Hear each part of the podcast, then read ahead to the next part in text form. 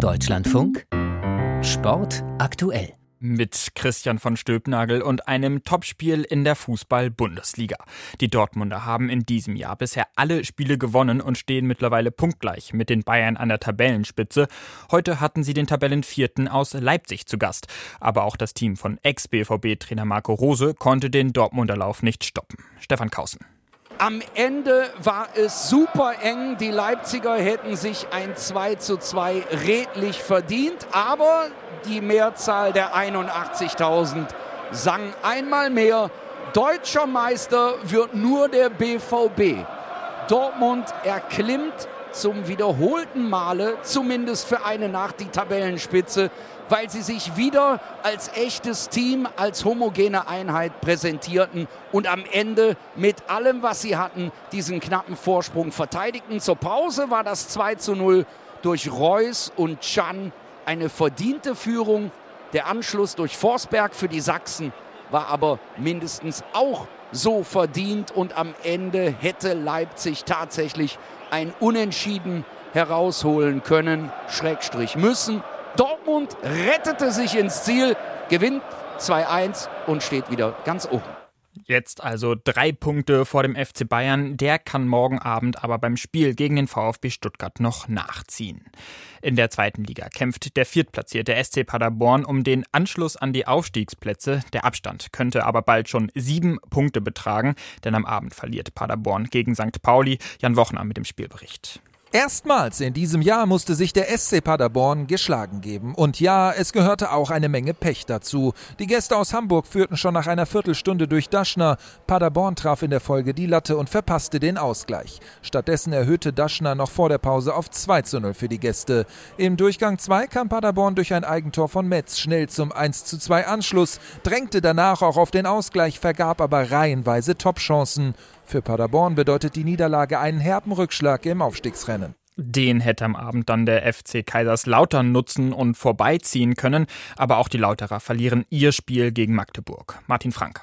Im Duell der Aufsteiger zog der erste FC Kaiserslautern 0 zu 2 beim ersten FC Magdeburg den kürzeren. Vor 24.500 Zuschauern lieferten sich beide Teams im ersten Durchgang eine ziemlich ausgeglichene Partie. Doch das 1 zu 0 erzielten die Gastgeber in der 41. Minute durch Moritz Quarteng. Im zweiten Durchgang wechselte Kaiserslautern. Magdeburg allerdings blieb am Drücker. Ito eingewechselt in der 65. Minute mit dem vorentscheidenden 2 zu 0. Kaiserslautern versuchte in der Folgezeit noch einige einiges, drängte auf den Anschlusstreffer, doch Magdeburg war cleverer und brachte dieses 2 zu 0 am Ende über die Zeit. Und in der ersten Frauenfußball-Bundesliga hat Frankfurt am Abend mit 4 zu 1 gegen Freiburg gewonnen. Und damit wechseln wir die Sportart und kommen zur nordischen Ski-WM im slowenischen Planica. Gestern haben ja schon die deutschen Langläuferinnen in der Staffel sensationell Silber geholt. Heute dann eine noch größere Überraschung. Auch die Männer holen in der Staffel eine Medaille, nämlich Bronze. Das erste Edelmetall seit der WM 2011. Edgar Endres mit glücklichen Langläufern und allem, was heute sonst noch so los war in Planica.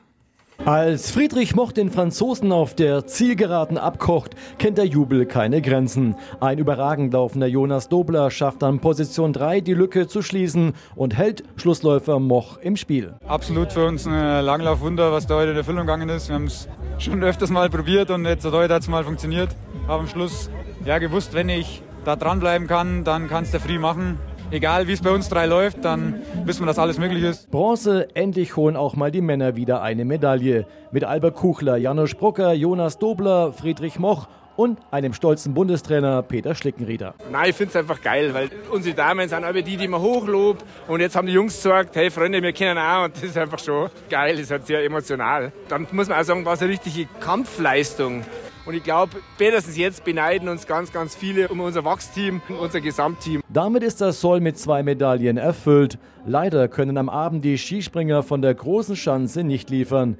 Bester beim WM-Titel des Slowenen Timi Sajc ist Markus Eisenbichler als Fünfter, rund zweieinhalb Meter hinter Bronze. Ich bin sehr zufrieden.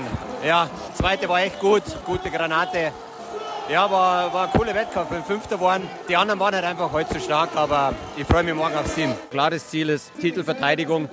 Das haben wir drauf. Wir müssen auf unsere Stärken vertrauen und einfach unsere Sachen machen. Karl Geiger wird Achter, obwohl nach Platz 5 im ersten Durchgang sogar mehr möglich war. klar der achte Platz. Davon kann man sich bei einer WM nichts kaufen, aber es waren meine zwei besten Sprünge hier. Ich war auf dem Punkt, habe meine beste Leistung abgerufen. Und das ist das eigentlich, was zählt. Der Rest springt dieses Mal hinterher. Andi Wellinger und Konstantin Schmid belegen die Plätze 13 und 17.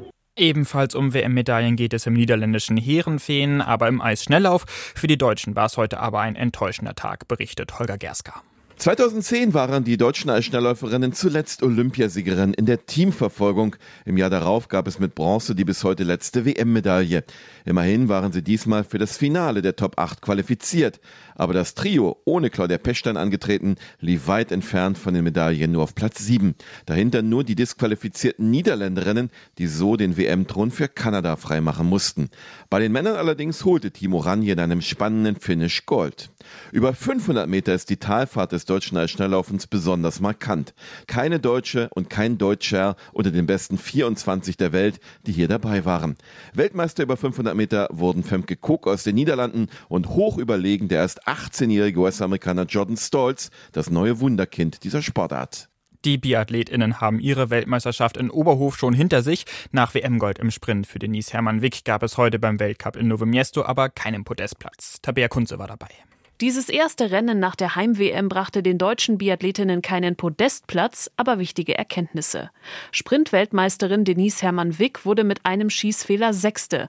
Die ungewohnte Belastung nach der zehntägigen Pause nach der WM sei ein Schock für ihren Körper gewesen.